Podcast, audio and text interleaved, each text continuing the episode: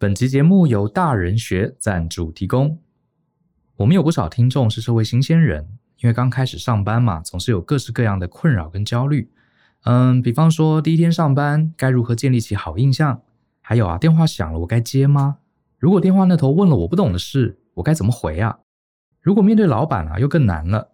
像是老板交代了工作，我到底应该主动回报进度，还是等他来问我再说，免得打扰到他？还有跟老板去开会啊，什么时候该说话，什么时候又该安静呢？还有这个会议记录要怎么写才不会被老板念？说真的，这些职场上的眉眉嘎嘎看起来不起眼，可是却会大大影响我们的职涯哦。因此，大人学特别邀请周纯如老师帮我们开一堂职场新鲜人的基本功课程。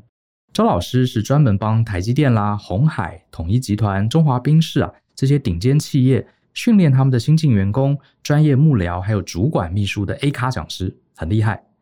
他很少对一般大众开课，所以啊，机会非常难得。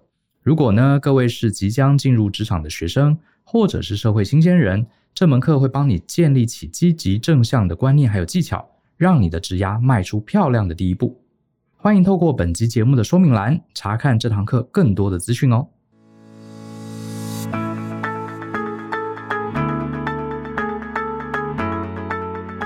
欢迎收听大人的 Small Talk，这是大人学的 Podcast 节目，我是 Brian，很高兴跟大家见面。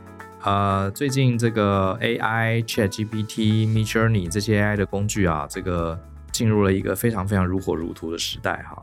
这个网络上天天打开来，烦都烦死了，全部都是这些内容哈。那你会发现，其实。这样的一个呃时代的变迁，一个新的技术的革新，在过程中啊，其实大家都是充满焦虑的哈。我最近也被公司的这个团队几个同事问到了一些问题。我们团队里面有念比较偏文组的，也有偏理组的嘛哈。那一般来说，有些人他本来就是喜欢研究这些科技的东西，可是也有一些。呃，同事呢，他其实比较文艺青年嘛，对不对？对文字语言比较敏感。可是这种电脑东西啊，大家会不会用用 Office 就好了哈？学那么多干嘛？所以这群同学啊，面对这个 AI 这样子的一个资讯科技的技术进步，就会特别的特别的焦虑。所以前阵子也有一个同事来问我啊，他说：“Brian 啊，这个 AI 这个东西好像现在很重要，所有人都在学哈，周围每个人都在讲最近有什么新发展。他知道这件事情好像应该。”好要学，可是却提不起劲，而且老实说也没什么兴趣。好，倒不是说能力不够，只是这些东西呢，呃，不是他平常喜欢接触，呃，很热衷的东西。可是看到身边的同事呢，有的哇，研究的好透彻，有的已经成为小专家了，已经会用 AI 写稿，已经会用 AI 来处理语音，甚至制作图片了。自己啊，这个相比之下什么都不会。重点还不是什么都不会，重点是还不太想学。这时候心中就会有一些疑问哈，我真的要学这个东西吗？难道这个世界上有些东西就是大家都必须得学的吗？那我有会别的东西，我说我不学 AI 不行吗？这是一个我们今天想来谈的问题。那还有第二个问题，就是就算我决定我不要学 AI，或者是说我已经开始学了，可是看到别人啊，还会让自己产生焦虑。哇，每天都有新东西出来。感觉永远都学不完，尤其是你今天才刚学了一个工具，明天它又被另外一家公司用更厉害的工具取代了，所以你每天都处在这种焦虑、很不舒服的状态。好，我们遇到焦虑就会想要逃走嘛，就觉得哎很烦。这个焦虑有没有机会摆脱？好，其实就是我们常说的学习焦虑。那这边我也想再谈第三个问题，就是好，假设我真的决定要学，可是这么多东西，我到底该学多少？好，我要怎么学？学到什么程度？好，很显然我们不可能像 OpenAI 里面的这些专家这么厉害嘛，对不对？那该学到什么程度才够呢？好，这也是我们的第三个问题。这三个问题我觉得蛮好的。好，我觉得今天就来讲讲我个人的观念，也欢迎大家帮我补充我没有讲到漏讲，或是呃你觉得讲的不是这么好的东西，都欢迎大家补充。好，我只纯粹主观讲我个人的观念。第一个问题，哈。现在这个东西大家都说很重要，没有人说不重要。可是我也很喜欢学习啊，只是我喜欢的东西不是这种资讯科技技术，难道我就一定得去学吗？好，不能让这些喜欢理工的人去学就好了吗？呃，这个问题其实非常好啊，非常好。我的答案是 AI 要学好，我觉得今天不管你的年龄，好，不管你的过去的背景，不管你喜不喜欢电脑啊、城市啊、资料库啊这些东西，我认为你至少在今年，你一定要挪出一些时间来学这件事情。好，那当然要讲理由，为什么？那这世界上值得学的东西那么多，对不对？现在国际关系、经济局势，甚至现在俄乌战争，难道我们都要学吗？好，我想跟大家讲，为什么我觉得 AI 你要学？原因在于啊。我的看法是，这个世界上啊，有很多很多的东西都值得我们学，其中包含了生活常识跟专业技能这两块。我认为啊，生活常识这件事情，很多人低估它的重要。我们大家上课看书，很多都是希望在职场里面，我们有更多的专业技能。比方说，我会写程式，我将来想要当专案经理，所以我去学专案管理，这是很 OK 的啊，因为你想要让你的职涯有更多的。可能性，或是你想要升官，你就学学领导，学学管理，这个我当然支持。可是这种学习啊，我认为它是属于有目的性的学习。这也是台积电的创办人张忠谋先生曾经在一次演讲里面讲的，好，让我印象很深刻。他说，学习啊是很重要的，可是并不是活到老学到老。比如说像老人家退休了，学学插花，学学刺绣，学学打高尔夫。我们讲的学习比较不是在这个范围，我们讲的是因为你还在上班嘛。你每年都希望你的薪资、你的这个职位越来越好，你的影响力越来越大，所以你在工作上针对你的专业技能，你当然会去做一些学习。好，这个我想大家毋庸置疑，今天也不用多讲。可是呢，很多人忽略了另外一块，就是生活的常识。好，我把生活常识解释成我们活在这个人类的社会里，怎么跟这个人类的社会一起互动？因为社会是会一直演变的，人群。价值观会是一直演变，那我们刚好啊，不管你愿不愿意啊，我们都活在这个社会上，我们要跟很多很多人的协作，跟很多人交流。如果你跟不上这个社会的脉动，好，你很可能就会生活得越来越不顺，好，你自己可能就发现啊，生活越来越不便利，或者是你跟人聊不上天，或者是大家在做的事情你完全不理解。我讲一个也许不是那么好的例子，就像是。我知道有一些老人家，有一些前辈哈，他们现在七十几岁了，他们其实以前都是大学教授，非常优秀啊，很聪明，智商很高的人。可是你会发现，这群人呐，常常被这个很 low 的诈骗手段被骗了。你就觉得说，这些人这么聪明，怎么会被这么 low 的诈骗电话就被拐了呢？原因很简单，不是他笨啊，也不是他不学习，而是他跟这个社会脱节了。他压根儿没想到。现在诈骗会去调你的个资，会用这种各种很亲切带你去看病，或是告诉你一个什么投资方法，然后透过一些奇奇怪怪手法骗了你的密码，然后把你的钱弄走。因为他们这些东西不是他的专业啊，所以他脱节了很久。所以一般连个中学生都知道，哎呀，这个一听口音就知道是诈骗了。可是之前都还有人被骗啊，这个原因就是他已经没有刻意的。花时间在了解这个世界，了解这个社会的演变，他可能只留在他的专业领域，他很强。好，可是呢，他跟社会脱节了，所以他在社会上就会出现这种被诈骗啦，或是大家讲什么他听不懂啦，或者是像呃，有些时候有些 这个长辈在脸书上发表了非常让大家一看就言上，就是你怎么会有这种观念？其实老实说啦，我们说白一点，大家。这个门关起来，我们不是每个人的内心的想法都是政治正确的嘛？可是我们知道，在脸书这个环境，你不应该把你呃一些政治不正确的想法大剌剌说出来。可是有些长辈啊，他搞不清楚，他觉得这就是我的想法，我就是讲啊，我以前大家都崇拜我，我是个大教授啊，呃，我以前讲的都没有人说不对啊，哎，结果一 po 就全国踏伐，而且大家反而更不尊敬他了。他可能没有想到怎么会这样子那么严重，可是在这个时代。社群网络的影响力就是这样。好，这些事情你关起门来跟你的好朋友讲，可能没事；你在脸书上大拉拉的教训大家，这就会出事。好，这也是我们常看到的。那我想谈的是 AI 这件事情。我的判断是，它未来会成为我们生活常识跟社会演进的一部分。好，所以我才觉得说，不管你是不是喜欢这些电脑科学，你多多少少该了解，该跟上。好，至于什么是跟上，我待会儿会讲。好，你不用成为专家，可是我认为你要 follow up，要跟上，要知道这回事。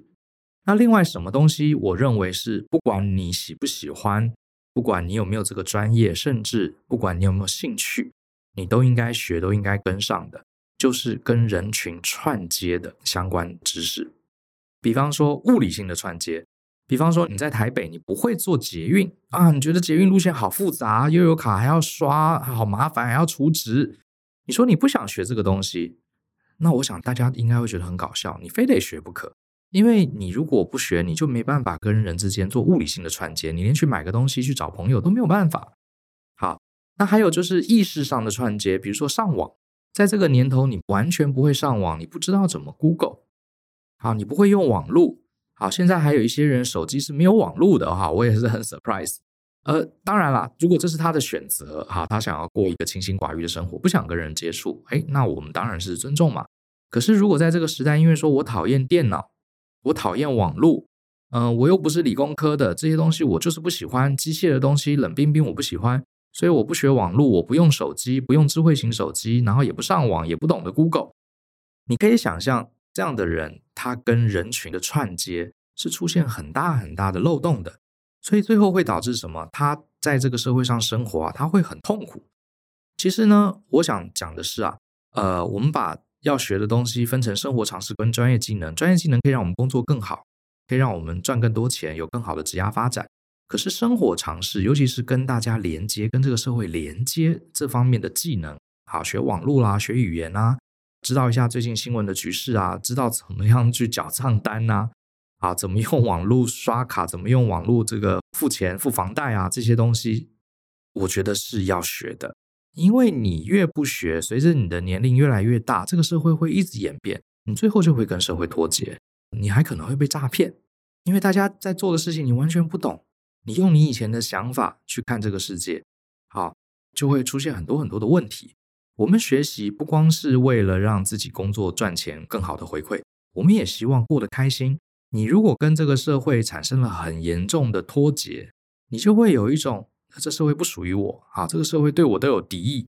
你想想看，很多真的不懂、不用网络、不用智慧型手机的人，他会遇到很多困难。他到了现在餐厅要点餐，现在很多餐厅点餐都用 QR code，对不对？你说你手机都不会用，你连照相都不会照，你也不知道 QR code 是什么，你 QR code 扫了跑出来东西你也看不懂，你可能连吃饭点餐你都很困难。然后你就会发现有一些店员他就很不耐烦，他就懒得教你，因为他很忙。然后你就会觉得这些人对我都很不友善。奇怪了，我不用手机，我错了吗？对，你没有错，可是你没有跟上这个时代。好，我还记得这个三十多年前，我念大学的时候，呃，我念大一的时候，应该是西元一九九九六年吧。哈，那时候呢，其实慢慢个人电脑其实开始风行了。哈，我在高中的时候呢，同学们还很少自己有一台电脑，可是我上了大一的时候。我们就几乎每个人都有一台电脑了，哈，大概是这样子一个时空背景，也跟这个年轻的朋友大概说一下。那那个时候呢，我住在学校的宿舍，我们宿舍四个人。我本来还很笨，我还说，哎，这个电脑好大一台哈，宿舍空间那么小，我买一台四个人一起用就好了。好，我当时是这样想，因为那时候其实很少人有自己的电脑。可是那时候我的室友，我觉得他们是比我先进的哈，我的室友就说。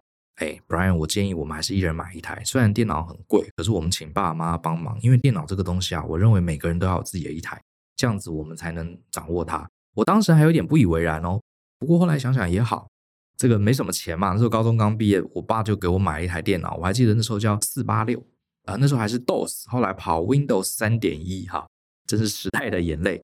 可是我很谢谢我的室友提醒啊，因为你有了电脑，你每天就去玩它。好，所以我算是有跟上那时候的资讯时代。可是我要讲的是，当年大一的时候，好，大一的时候，十九岁，我就有同学开始排斥用电脑了。好，跟我同年龄的哦，我记得印象很深。那时候我们有了电脑嘛，就买了印表机，然后就想说，哎，你看我自己在里面打打字可以印出来，我就用这个交作业。其实老师那时候并没有要我们用电脑交作业，啊，我们就好玩嘛，打出来感觉很酷。那时候就有同学哈，他很讨厌电脑这个东西，因为学校也有电脑课，他就觉得很烦哈。然后呢，呃，没有什么理由，他就是不喜欢这种科技的东西。然后呢，后来慢慢到大二的时候，越来越多同学在准备功课的时候都会用电脑来交作业，可是他就拒绝也不学，然后他打字也不太会打。后来这个同学就没有联络了啦。可是我就在想，你看哦，他今年可能也是四十九岁，跟我同年嘛。我不知道那位同学后来怎么样。如果他从大一的时候一直都不想参与电脑的这个演进，他很可能他也不会用平板，他手机一定用起来也很痛苦，对不对？除非他改变他的心态，否则的话，你可以想象一个四十多岁还不到五十岁的人已经不会用电脑了，这对他的职涯、对他的人生是一个多大的伤害？好，他等于就是完全没有跟上了嘛。其实你想想看啊，为什么跟社会人群串接相关的技能我们一定要学？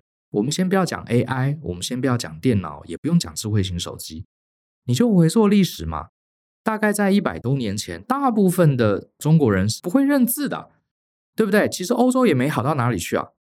呃，我们看历史就知道，古时候其实也不是古时候，大概一百多年前，这个社会上会写字、听说读写哈，会写字、会看得懂文字的人，本来搞不好就是百分之二、百分之三的人。所以这个以前写信还要找这个村里的秀才好帮忙读。那你说那时候大部分人都不会写字，OK 吗？OK 啊。因为那时候的社会，你不会写字，不会读字没有关系嘛。大部分人就是什么，你顶多做商人，你会算数啊，或者是你种田，看得懂节气，知道现在几月几号，什么时候要播种就可以啦。其实你根本不用读那么多字啊，对不对？所以在当时，你说当然啦，那个时候人要上学读书也是要有额外的成本，可是也很多人有这个钱，他不想学写字啊，因为学写字对他当下来说是没有意义的。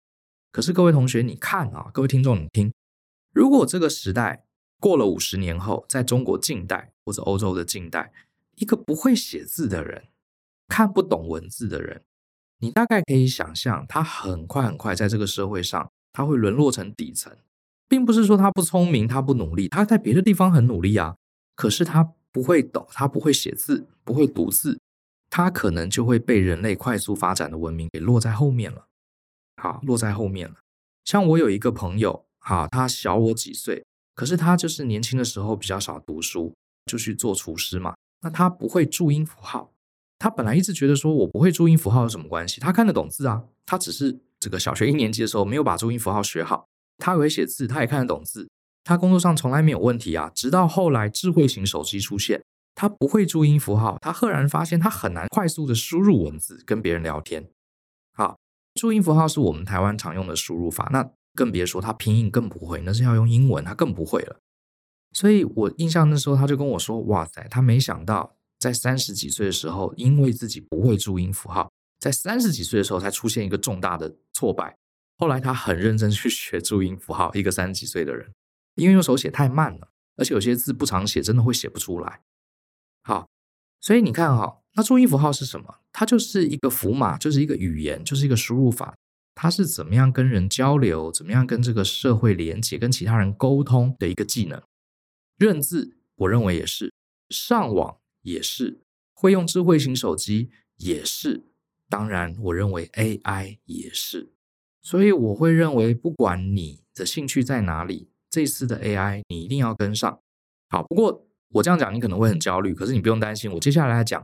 你应该要用不用焦虑、很轻松愉快的方法来跟上这个潮流，好，跟上这个潮流。所以，我们接下来就来讲第二个问题。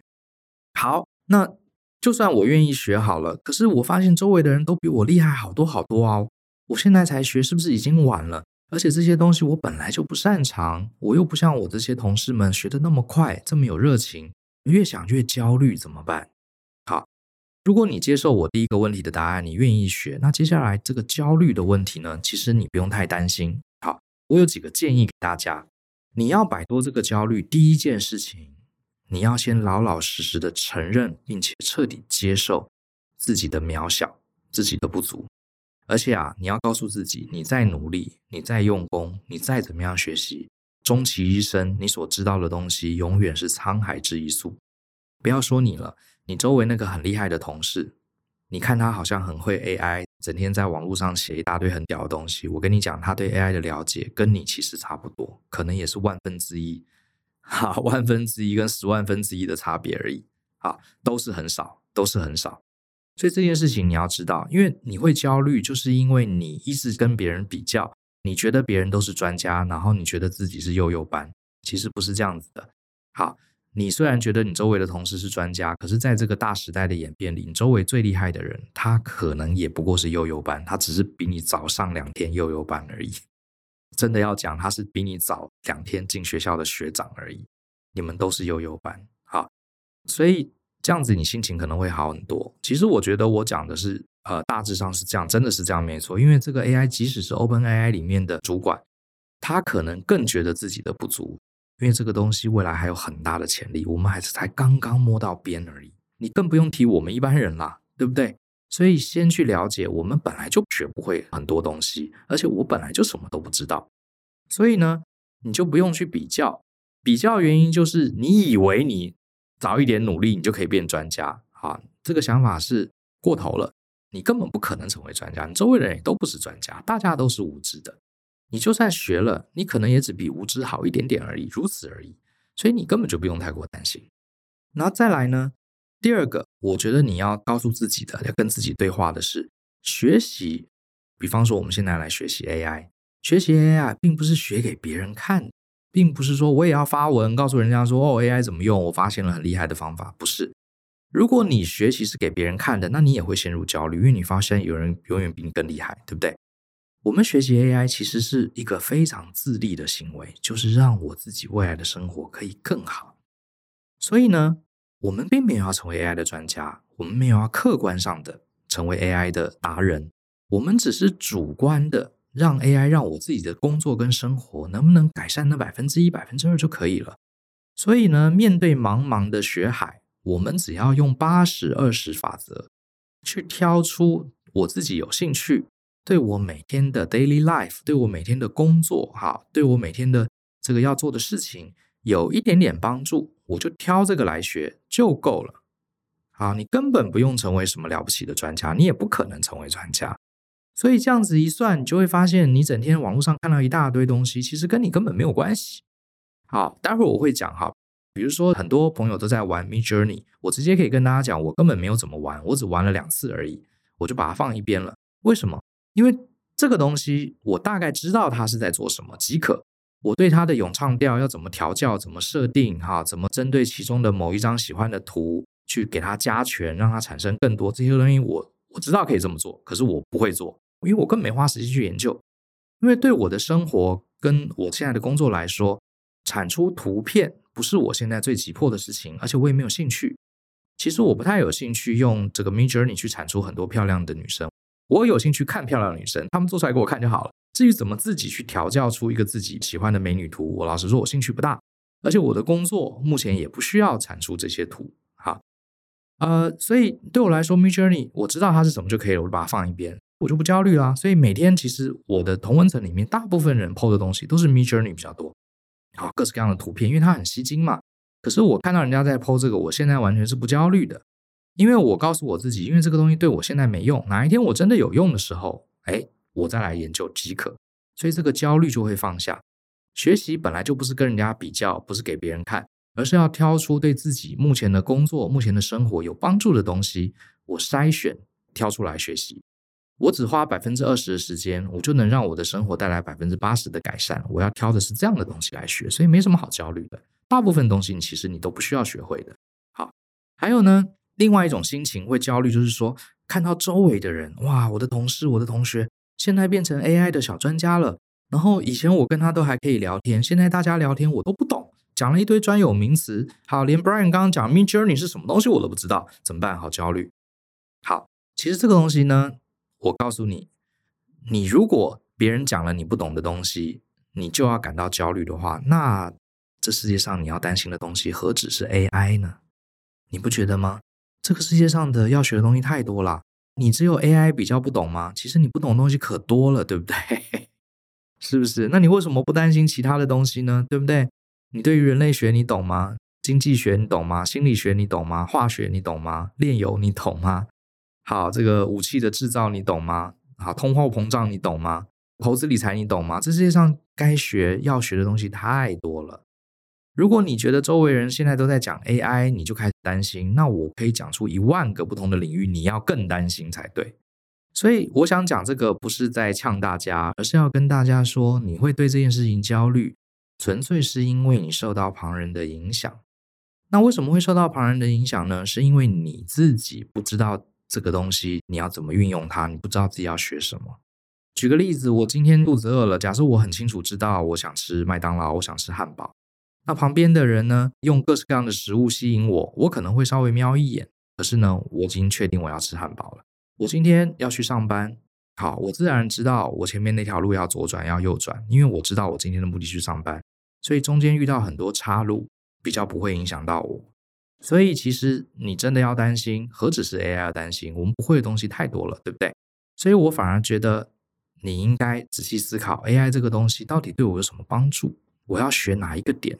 当你找到了这个真正对你有帮助的那个点，你好好去学习，其实跟别人比较的这种心态啊就会不见了。就像我周围很多人都知道 Midjourney，可是我完全不会用，可是我一点都不担心，啊，一点都不担心，因为这件事情目前对我来说暂时用处还不大，啊，暂时用处还不大，我会把时间花在对我的工作比较有直接帮助的地方，因为根本学不完嘛。好，那第三个呢，也是大家常提的问题。好吧，这个 Brian，你提到了你认为跟人跟社会脉动连结的东西，就算不喜欢也要学，这个我接受了。然后你刚刚也讲了几个心态，尽量帮助我们摆脱学习焦虑。好，我会去试试看。那第三个问题是，假设我愿意学，可是我不可能成为这个领域的专家啊，我到底该学多深？该学多少？我该怎么学？好，这是第三个问题。这三个问题呢，我认为是今天我想要讲的一个重点哈。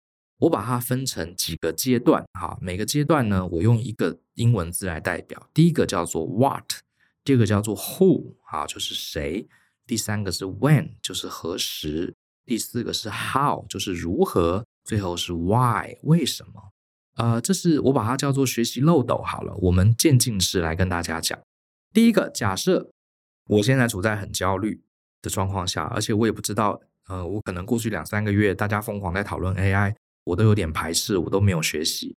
可是，请你不要担心，好，你绝对不用担心。第一个，你只要大概上上 YouTube 看看短影片，滑滑手机，或是跟同事聊一聊，你第一个阶段这个漏斗是很开放的，就是你只要知道这些 AI 到底能做什么，就是 What 它能做什么就好了。它怎么做？它背后的原理，我自己会不会操作？你先不用管。第一层，你大概知道 AI 可以做什么？我觉得这个是非常容易的，因为网络上很多人会分享他用 AI 做了什么事情。比方说，像前一阵子 ChatGPT 对不对？出来了。假设你不知道什么是 ChatGPT，你就稍微看一下别人啊、怎么跟 ChatGPT 对话，会跑出什么东西。比如说，大家用 AI 来生成图片啊，Midjourney。你也不用去学 Midjourney，你也不用急着去注册账号，你就看一看哦，原来我下几个参数，它会画出一个图啊，原来是这样子，然后我改参数图就会长得不一样。OK，Midjourney 是拿来产出图片的，好，或是现在还有几个像比如说微软的 Copilot，大家都在谈，那你你也不用真的去注册 Copilot，你也不用真的急着学怎么用，你说哦，原来 Copilot 就是把 AI。去结合以前我们常常用的 Word、Excel、PowerPoint，它可以做什么呢？哦，我可以输入一个文稿，好，给这个 PowerPoint，PowerPoint 自动就会呃解析里面的内容，帮我加图，帮我做成投影片。哦，原来 Word 我可以给 Word 一些大纲，或是叫 Word 帮我列一个大纲。比方说，我想开一门什么课程，或者我想写一封信给我的客户，呃，请他这个提供我们所需要的资料。大概写这些东西，告诉他，他就会自动帮我们产生一个 email 的大纲，我就可以原来改。他是怎么做的？为什么可以做到？怎么操作？你先不用急，你至少心中有个概念，原来他是干这件事情的，他可以做到这样这些事情，可以有这些阐述，就是所谓的 what，你先知道就好。这部分呢，我希望大家用轻松的心情到处去逛，甚至你看到了这些东西，你也不用特别做笔记。好，很多同学会很紧张。看到一个东西就想要学会怎么用，看到一个东西就想要做笔记，怕以后忘记。我觉得不用，你就像是放假去百货公司逛街那种感觉，很悠闲，双手插口袋，经过橱窗瞄一眼，哦，原来这个牌子是做包的哦，另外一个牌子是卖运动鞋的哦，原来如此，这样就可以了。你甚至不用真的跑到店里面去研究它的产品，不用，你就这样逛个两圈就可以，这是很轻松的。光是这一点。你大概就知道现在到底发生什么事情。好，这是 what 的部分。好，接下来呢，你在闲逛、逛橱窗的过程中，你有一件事情倒是你可以考虑稍微记一下的，就是 who。who 就是谁，什么意思呢？你就去追踪这些意见领袖，或是加入某些社群，或是订阅某些频道。各位，我觉得最厉害的学习方法，不是自己寒窗苦读，自己去博学强记，而是懂得跟专家进行连接。这个时代啊，要跟专家连接太容易啦！你根本不用找他吃饭，你根本不用认识他，你就订阅一下、追踪一下他在网络上的账号就好啦，或是加入一些社群就好啦。加入的这个用意啊，并不是说你要直接跟他学很多东西，而是你知道哪一天你要学的时候，你可以找谁来问。好，这边的问当然可以是直接跟对方一对一的问。所谓的问，也可以是去查他的电子报、查他的脸书账号、查他的 IG 频道等等，或是加入他的社团。我现在不用学这个细节，可是我知道谁懂。比方说，像我刚刚提到 Me Journey，我其实自己是目前为止还不会用的。我试了两次，哈，画出来的东西乱七八糟。你说能不能把它调得很好？我知道有人可以把它调得非常好，我也知道那些人是谁，我也知道这些社群在哪里。哪一天？如果我需要自己产出这些漂亮的图片、照片的时候，我也不慌张，我就去认真去看那几个社群，或者是问那几个厉害的 KOL 就好啦。所以他们就是我的什么专家库。好，我不用自己学，可是我知道他们是专家，我可以找他问。这个叫做 Who。好，这个就是你一开始逛大街，就像你去逛街嘛，逛一逛，哦，原来有一家店叫 LV，哇，它是卖高级的皮件的，高级的包包。我现在没有要买 LV，可是有一天，假设我想送我女朋友一个高级的好的包包，我那时候只要记得 LV 这两个字，我可以再来细逛，再来看它有哪些产品适合当礼物就可以了，对不对？所以我今天逛街，我知道 LV 这两字母就可以了，它是皮件的，That's all，好，这就已经够了，好，所以这样你就不会焦虑了，你就可以把这些频道、这些呃 KOL 把它记下来，然后你就可以丢掉，大脑就不用再理它了。好，有一天你需要的时候再来找他。What, who，下一个就是 when，何时？呃，当你已经大概知道这些 AI 的工具可以完成什么东西，你也知道哪些人很喜欢研究这些东西之后，其实呢，你接下来可以等待。什么叫做等待呢？你不用每一个都要去学。比方说呢，像这个 Midjourney 现在马上就出了新版了，Microsoft 马上又出了这个呃，应该叫 Microsoft Design 吧，还是什么之类的。前阵子有人在学那个 Notion，就是笔记软体的 AI，大家还花钱买了，就买了才不到一个礼拜，Microsoft 就自己出了另外一个叫 Loop，好，几乎可以完全取代 Notion，这是几天的事情，所以你其实也不用那么急，你根本不用焦虑，好，你只要慢慢的等待。首先你知道 AI 可以做什么，第二个你知道哪些人很认真在研究，第三，假设这些东西你并没有马上要用到。其实你不用认真投入去学习它怎么做，因为你越学越焦虑，学不完嘛。好，所以你就其实就等待。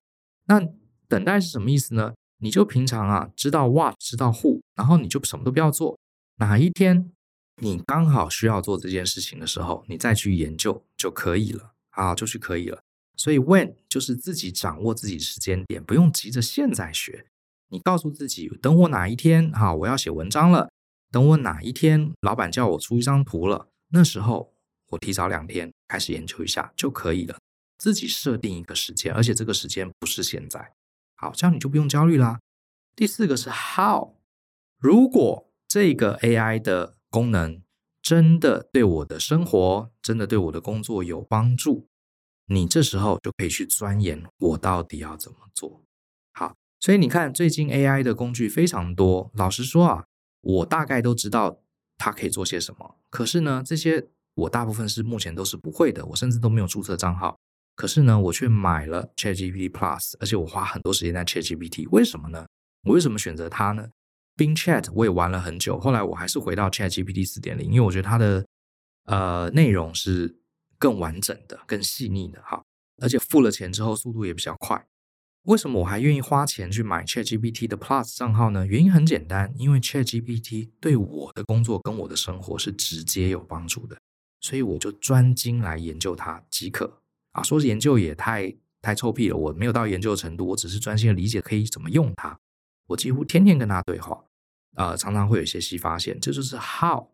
因为我的工作跟知识比较有关，跟设计课程有关，跟回答各式各样同学的问题困境，跟逻辑思考有关。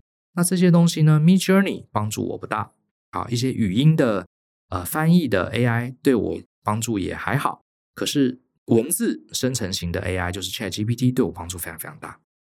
世界上有一百个东西要学，我最后只挑了其中的一个两个对我有意义的，然后我再去钻研 how 去怎么做，啊，是怎么做，就这样就可以了。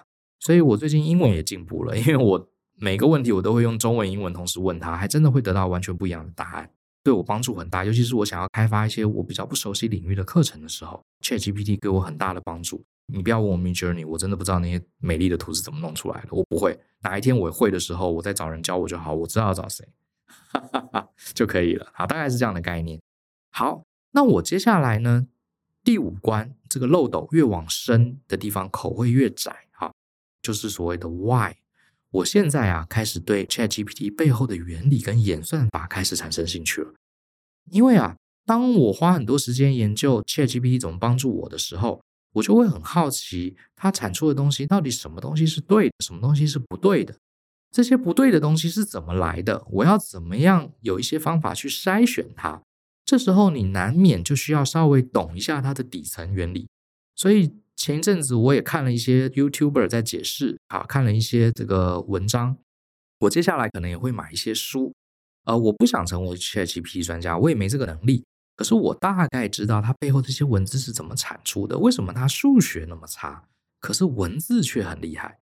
好，还有它这些文字是从哪里来的？我能不能训练一个我自己的 AI，在一个封闭的环境里？好，这些是我想知道的。还有我过去写了这么多 email。我能不能把这些 email 喂给 ChatGPT，叫他写出一个有我风格的 email？这些是我呃比较认真进一步想要研究的东西。好，所以你看，我整理一下哈，我到底该学多少？我该怎么学？这个问题其实是 what、who、when、how 跟 why。What 是开口很大，你大概知道一下这些东西在做什么即可。Who 自己不用学，可是哪些人很懂？有哪些粉丝页？哪些 KOL 可以追踪？你把它记下来，这是 Who。接下来，when 你设定一个时间点，如果今天老板叫我做图的时候，我开始研究 Midjourney；老板叫我写文章的时候，我才研究 ChatGPT 等等。好，给自己一个启动的时间点，你就不用担心现在都不会啊这个焦虑。然后是 how，如果你找到其中一个两个工具对你工作生活直接有帮助的时候，你再深入研究它是怎么用的就好了。好，再去注册账号，再去研究。最后，如果这个东西真的是你靠它吃饭的家伙，真的能帮助你提高产值，这时候你再去研究它背后的原理。所以这样子，其实你要学的东西真的非常非常的少，而且呢，你也不会因为你不会什么东西而感到焦虑啊，不会什么的感到焦虑。这是我的一个建议。那最后呢，我也想附带一提，我自己其实这几年发现了，呃，你用这个呃，像 TikTok 或是这个 YouTube 的 Short 或是 IG 的 Real 这种短影片。或是呃，中国大陆有个叫小红书，呃，我知道大家很多人听到短影片啊，把它视为毒蛇猛兽。可是我得说啊，你要掌握 AI 在做什么，What 这个部分，短影片是一个很好的工具，因为它常常才一分钟、一分半，然后这个人就会示范给你看，他怎么用 AI 产出了一段影片，怎么用 AI 产出了一段这个语音档。其实你大概就知道，哦，原来这可以做这样的事情。好，我觉得以刚刚第一个漏斗最大的开口 What 来说，是很方便的。好，也提供给各位参考。好，那我们今天讲了三个啊，快速总结一下。第一个是当红的东西，我就一定要学吗？未必，好，未必。如果这个东西是跟人群串接，不管是物理性的串接或者精神上的串接，跟这个社会的脉动有关的，例如你要学写字，你要学怎么用智慧型手机，AI 也是在这个领域，这种东西一定要学的，一定要跟上，好，否则你的生活会越过越痛苦，你会觉得这个社会都在背弃你，这样就不好了。第二个。我该怎么摆脱学习焦虑？第一个，先接受自己的不足。你不管再怎么学，你知道的东西还是极少。啊，所以你根本不用想把自己变专家，而且学习不是给别人看的，是让自己的生活更好。所以我只要挑出那些跟我生活有关的东西来学即可。问题三，我该学多少？怎么学？就是刚刚讲的 what、who、when、how 跟 why 这个学习的漏斗，依序渐进。我相信你就可以从 AI 中得到满满的启发，啊，满满的成就感。好，谢谢大家收听啊！希望大家都能快快乐乐乐跟着这个 AI 的时代一起成长。像我最近开始越来越重视养生，为什么？因为我想要活久一点，我想要看人类世界在这个 AI 的影响下到底会走到什么程度。你不觉得这样子的想法很有意思吗？相信思考，勇于改变。我们下次见，拜。